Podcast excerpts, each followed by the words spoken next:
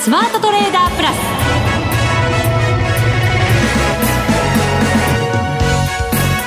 全国のリスナーの皆さんこんにちは。内田まさです。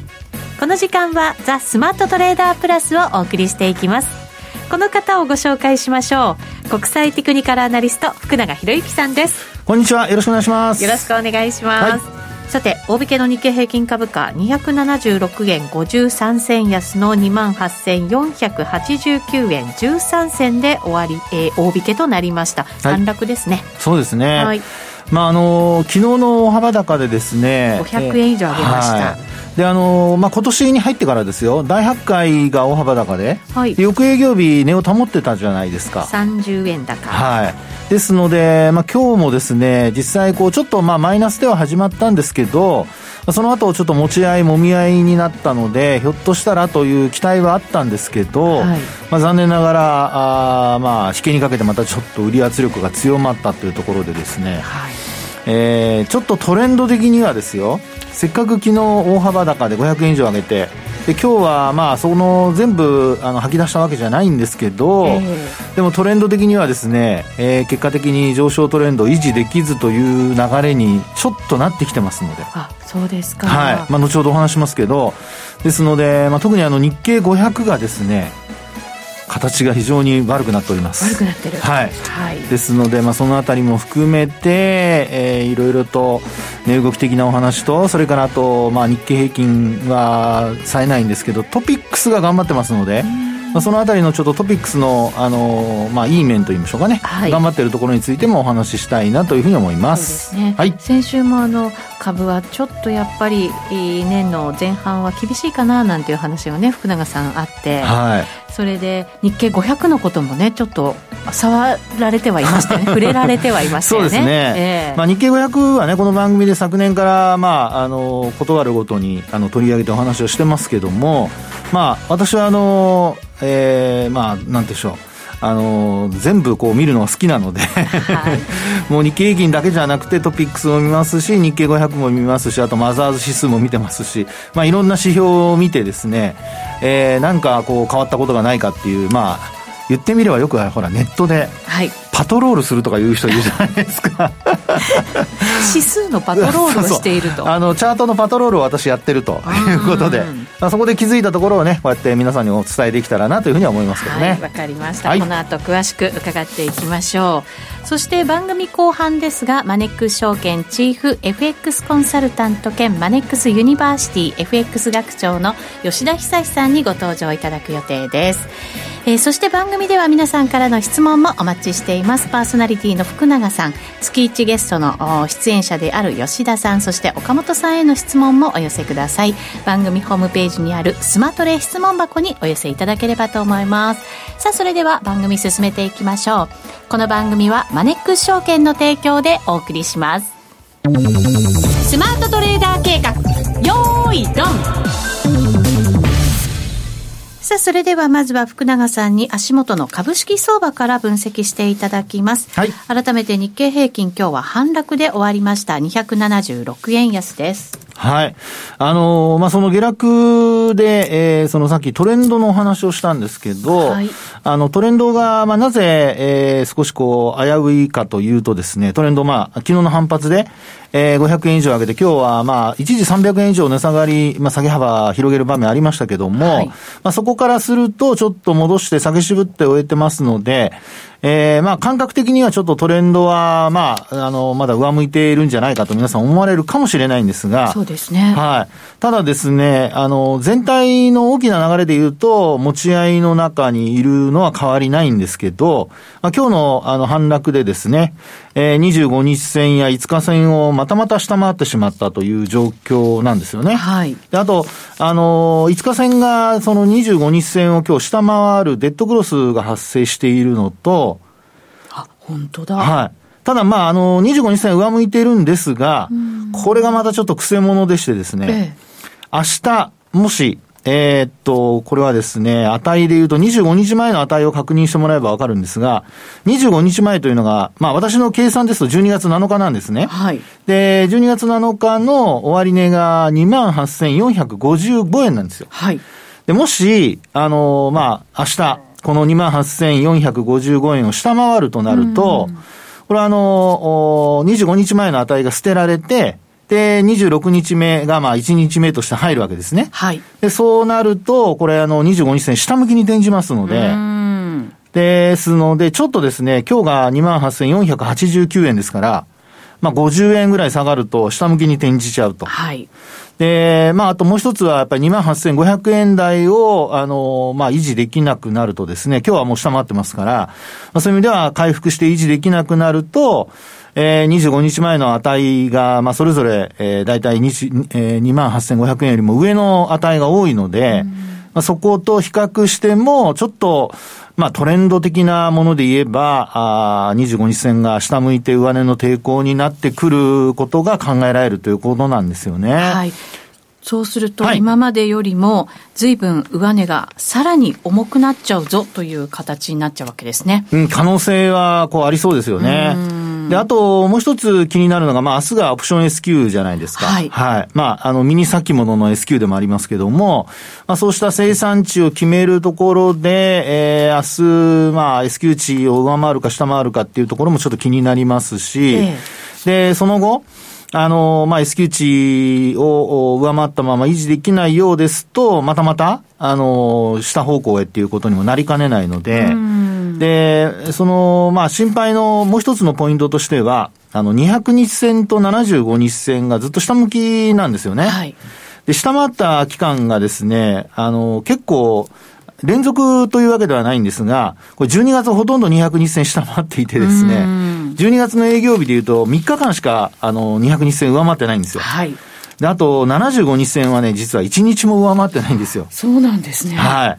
というふうに考えてみても、まあ、あの、数字的にはですね、えー、75日線を下回ってる、あの、時間帯がちょっとずつ長くなってますから、はい、あの、高い値が捨てられて、低い値がこう、増えてくるってことになるので、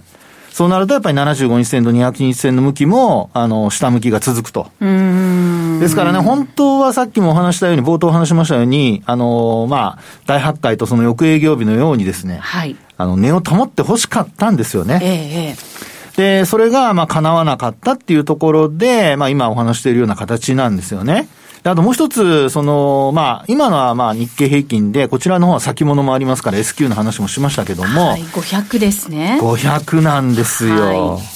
い、で、これがですね、あの、まあ、昨日の反発で実は、下向きの5日線に届いてないんですよね。はい。で、今日もですね、5日線を下回ったまま結果的に終えてしまっていると。で、もうあの、5日線は、えー、そうですね、25日線、200日線も全部下回ってしまっていて、はい、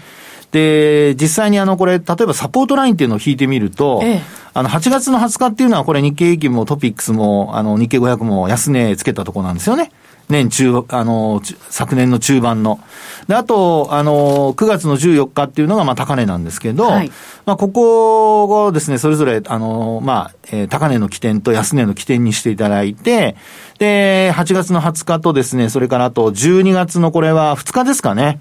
これあの、終値ベースの、あの、まあ、いわゆるローソクの実態というところで線を引いて結んでいただくと、実はこれ今年に入ってからですね、7日の日に、このサポートラインを割り込んで、はい、で、まあ、要は今週ですよね。まあ、そのまま、あの、あ、ごめんなさい、先週末か。で、あの、今週に入ってから、まあ、えー、下回ったままずっと、あの、水準は戻ってこないと。ですのでですね、これ、あの、先物がなくて現物だけの値動きということで考えますと、はい。結構、あの、現物下方向にちょっと、まあ、向かってる感じなんですよね。そうですね。はい。で、えー、今お話した、その日経平均だとか日経500っていう、その日経平の、日経系のですね、日経系ってなんかちょっと変な言い方ですけど、はい、あの、日経の、あの、値は、あの、まあ、あ値というかチャート上はですね、トレンドが悪、はい、あの、下降トレンドになりつつあるんですけど、一方で東証、まあ、あの、えー、トピックスですね。はい、で、こちらの方は、えー、まあ、市場区分の変更というのは、あのね、えー、おとといですかね、発表されました、はい、11日の日に。で、そこから、まあ、いろいろ思惑もあるかとは思うんですが、今は、あの、バリューとグロースというところで見ると、バリュー株がこう買われているというところで、はい、しっかりはしているのでですね、実は、あの、今日の反落でも、えー、5日線、25日線、75日線、200日線、全部上回ってるんですよね。うんうんうん、はい。で、ただ、あの、一つ残念なのは、えっ、ー、と、200日、あ、ごめんなさい、5日移動平均線が、えー、下向きにこう転じてきているのと、はい、それからあと75日線もこう下向きですので、あと200日線も下向きなんですよね。上向いてるのは25日線だけなので、はい、えー、4本線の上にはあるもののですね、えー、今お話したように、あの、バリュー株の物色というのが止まっちゃうと、ひょっとすると、また下方向にこうね、引っ張られちゃうっていうことも考えられるので、えー、ちょっとトピックスの踏ん張りが続くかどうかっていうのが、えー、今月、まあ、特にあの、明日以降の注目ポイントになるのではないかと。はい。いうことでございますね。そうですね。はい。トピックスがなんとか保ってくれれば、はい。ちょっとね、全体的には、少し落ち着いてきそうな感じもあるんですけどね。そうですね。売り込む動きっていうのが、まあ、ある程度、あの、抑え込まれるのと、えー、それから、仮にこう、日経平均と、あの、日経500だけが、あの、大きく下げたとしても、トピックスが下げ止まっているようであれば、先渋っているようであれば、まあ、そこからの反発っていうのは期待できますので、はい、まあ、どちらかというと、押し目買いのタイミングになることもね、考えられますから、まあ、そこは、あの、安値で売ってしまわないようにする、その一つの条件としては、まあ、トピックスが、あの、踏ん張っていられるかどうか。はい。というところになるんじゃないかと思いますね。そうですね。はい。ただ今回のなんかこう下落というか、ええ、あの年明けでマザーズの下げが非常に厳しくて、はい、このあたりがやっぱり下げ止まってこないと、ええ、なかなかやっぱり全体相場、どうなんでしょうね、買いが本格的に入ってくるっていうことも考えにくいのかなと思ったりもするんですけど。いや、本当そうですよね。えー、あの、今日のあの下落で、これ、終値ベースでまたまたあの安値更新なんですよね。これちょっと気になりますよね。いや、本当そうですよね。で、あと、売買代金の今日のあの、マザーズの上位銘柄見ても、えー実はですね、これ30位ぐらいの上位銘柄見ても、あの、一部上昇している銘柄あるんですけど、はい、ただやっぱり、ねが、あの、えっ、ー、と、値傘のところ、あの、例えばメルカリだとか日本電解だとか、まあ、こういったところがやっぱり下落していて、はい、えー、基本的にあの、まあ、時価総額が大きなところは弱いっていうのが、はい、あの、マザーズでは目立つとこですよね。これ今年始まってからずっとそんな感じですもんね。いや、本当そうなんですよね。えー、で、あの、内田さんの話のようにですね、やっぱりマザーズが下げ止まらないと、やっぱ個人投資家の方の、まあ、売買の、あの、シェアですね。はい。これは高いので、うん、そういう意味ではやっぱり、あの、主力株を、あの、例えば信用取引で取引をされていて、担保にしていらっしゃる方とかが、あの、もうどうしても耐えきれずに、お衣装を、まあ、解消するためにですね、えー、株を売るとか、そういう、あの、主力株を売るとかっていう流れも、あの、ひょっとしたら起こる可能性がありますから、はい、それを考えると、やっぱりマザーズ指数の下げ止まりというのが、あの、え確認されないと、主力株にもひょっとしたら売りが出てくるかもっていうところなんですよね。はい、えー、そのあたりちょっと注意したいところですよね。そうですね。はい。どうなんでしょうね。下げ止まる雰囲気というのは、どこかには現れてないんですか？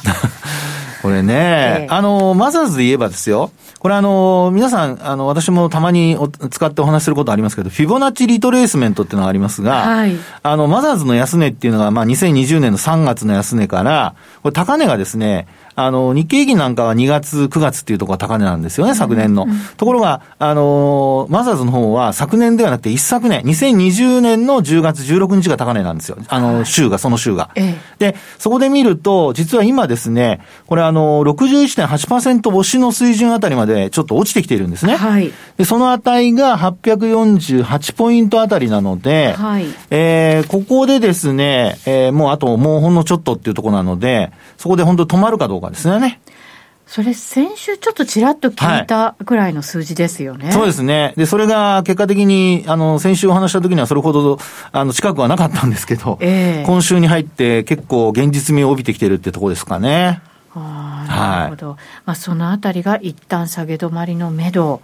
になってくれて、うん、はい。えー、本当にそこで止まってくれれば、またちょっとね、雰囲気変わってくる可能性がありますよね。そうですね、はい、あとはそこから、まあ、あこう業績発表等で、あそうだ、はい、これから。始まるんですね。そうなんですね、もう実際の小売りの決算は始まってますので、始まってます、はい、もファーストリテイリング、111月期の決算発表しまして、はい、純利益前年同期に比べると33%増という数字発表してますね。ああいい数字ですね。そうですね。海外の、はい、えっ、ー、と中華圏、まあ、中国はあんまり良くなかったんですけれども、うん、その他のところはまあ、よくて、全体をこう牽引したというような内容になっているようですね。あとなると、あとはコンセンサスとどうかとか、はい、えー、市場の反応、夜間取引とかもありますから、ちょっと皆さんも見ておかれるといいかもしれませんね。うそうですね。はい、えー、売上収益が1%増、ちなみに営業利益は6%増ということですね。まあ、寒いですからね、やっぱり冬物は、まあ、駆け込みで買ったりとかっていう方もいらっしゃるでしょうし。そうですね、はい、ただなんか月次なんか見てると、なんとなくそういう感じのコメント、あんまりないんですよね。あらそうなんですよ。あんまりよくない。となると、やっぱり国内はよくないんだけども、海外で稼いだという、そう、ね,、いうパターンでしょうかね。国内は、はい、えっ、ー、と、減収減益になってます。はい。まあ、これはちょっと判断分かれるところかもしれませんね。うんと、そうですね。はい。はい、明日の反応を見ないといけないですね。結果出るのか。はい。はい。えー、以上、ここまでは、スマートトレーダー計画、用意、ドンでした。人生100年時代という言葉を聞いたことはありますか？超高齢化社会に突入する日本では、一人一人が資産運用で老後に備えることが必要と言われています。そこでマネックス証券では、資産形成を始める前に、金融資産について理解を深めていただくために、マネユニアカデミーを開講しました。近年話題になっている米国株と暗号資産について、それぞれ包括的に学べる2コースをご用意。どちらのコースも断片的に投資に関する情報を学ぶのではなく、体系的に学ぶことが可能なので、初心者にもわかりやすい講座です。取引方法やリスク、投資をする上で必要な情報収集のコツ、最新の動向など、資産運用を始める前に知っておきたい内容を教科書とウェブ動画を活用して、いつでもどこでも学ぶことができます。講師として、米国株コースは、マネックス証券チーフ外国株コンサルタント、兼マネックスユニバーシティシニアフェローの岡本平八郎。暗号資産コースでは、マネックス証券株式会社チーフアナリストの大月奈々。その他、豪華講師陣が担当します。わからない点はメールで何度でも質問することができ、サポート体制も充実。あらゆる情報から有効に活用できる知識を身につけませんか？マネユニアカデミーは有料の講座です。マネックス証券の講座をお持ちでなくてもお申し込みいただけます。まずは本講座を受講いただく前に、無料の体験講座で講義の進み方や雰囲気を体験してください。この機会にぜひ、マネユニアカデミーで検索。マネックス証券株式会社金融商品取引業者関東財務局長金賞第165号。ザ・スマートトレーダープラス。今週のハイライト。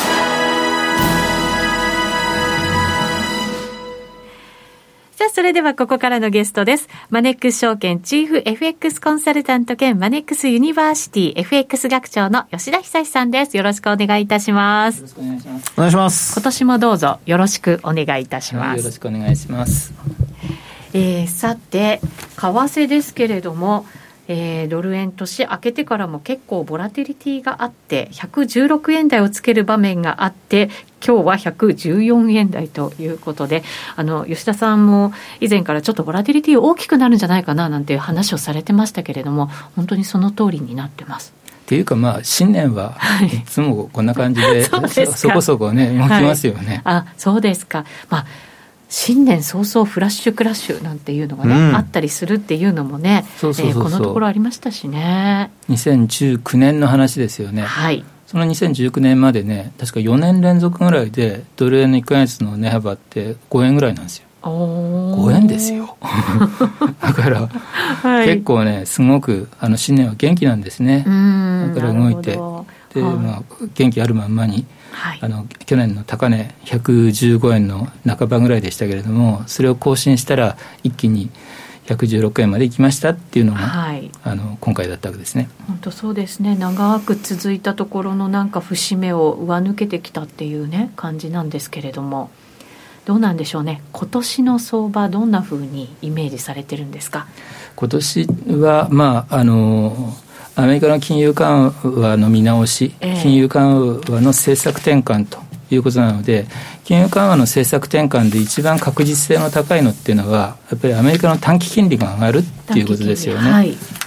はい、一方で長金利は、まあ、あの分からないですよ、うん、あの先行き景気減速の可能性が出てくると、長金利が下がる可能性が出てくるので、はい、だから最も確実性の高いのは、アメリカの短期金利が上昇するということで、であの為替相場って普通はあのそういう場合は短期金利の方についていくので。よく2年債と連動するなんて言われ方しますよね。そうそう、えー、ですからあの短期金利あの2年債利回りなんかがね上昇していく可能性が高いので、はい、そうするとそれにつれてあのドルが上がっていくというのが基本シナリオになるんでしょうね。はい。えー、ただ、まあ、一歩通行にはいかないというのが為替の動きなのかもしれませんけれどこういうなんていうんですか波？波をどんなふうに考えていらっしゃるのかなっていうのも伺いたいですね。そうですね。例えば、えー、さっきもお話に出たあの新年早々年明け早々116円を超えましたっていうのは、はい、あの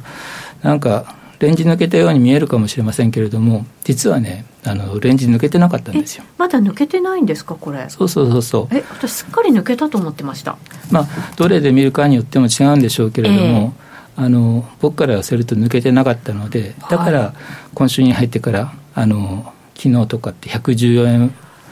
割れ近くまでね、はい、結構あの大きな反落と。いや動き大きいですよね。ね、なったじゃないですか、えー、それって、はいなんとなく普通にこうチャートを見てると、あの去年の12月ぐらいからドル円ってじり高でね、ずっと上昇傾向がじりじりとこう続いてきて、それで116円まで行きましたみたいに。年明けはまあ勢いが加速しましたけれども、はい、それにしても、地利高で展開したように見えるかもしれませんけれども、っていうか、まあ、その通りなんですけれども、ただこれ、細かく見るとですね、あの2%のレンジ内で上下動しながら、それがこうじわじわっと上がってきたということだから、結構小動きなんですね。例えばこれを移動平均で短期の移動平均で説明すると、はい、あの過去3か月の平均値90日移動平均線をベースにしてね考えると、はい、それを90日線を1%上回った水準が下限で,、はい、で3%上回った水準が上限でで90日線自体がこうじわじわと上がってくるもんですから。ですからあの1%は回った水準、3%は回った水準、その間の2%のところを上下動してきたっていうのが、あの12月から、12月からっていうかね、本当は10月から、あのずっとそんな感じでこう動いてきたんですね。なるほど。じわじわじわじわっていう感じなんですか、そうそうじゃあ。それの今、90日線って足元で113円ぐらいなので、それを1%上回った水準っていうと、大体114円ですよ。